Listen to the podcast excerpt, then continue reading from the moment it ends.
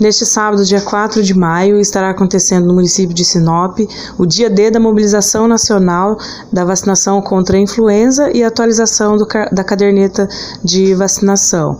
E também, juntamente com esse serviço, estará sendo oferecido a pesagem do Bolsa Família para os contemplados desse programa.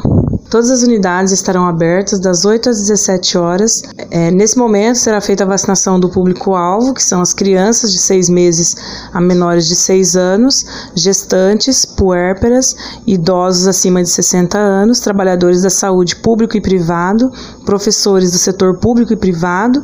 Lembrando que esses dois últimos têm que levar documentação que comprove que estão nativas, os portadores de doenças crônicas não transmissíveis, os funcionários do sistema prisional e com a inclusão agora dos policiais civis, militares e bombeiros. A vacinação hoje é um dos métodos mais eficazes que nós temos na prevenção de doenças. Então a gente faz o chamamento para esses grupos prioritários para que eles possam estar indo a se imunizar.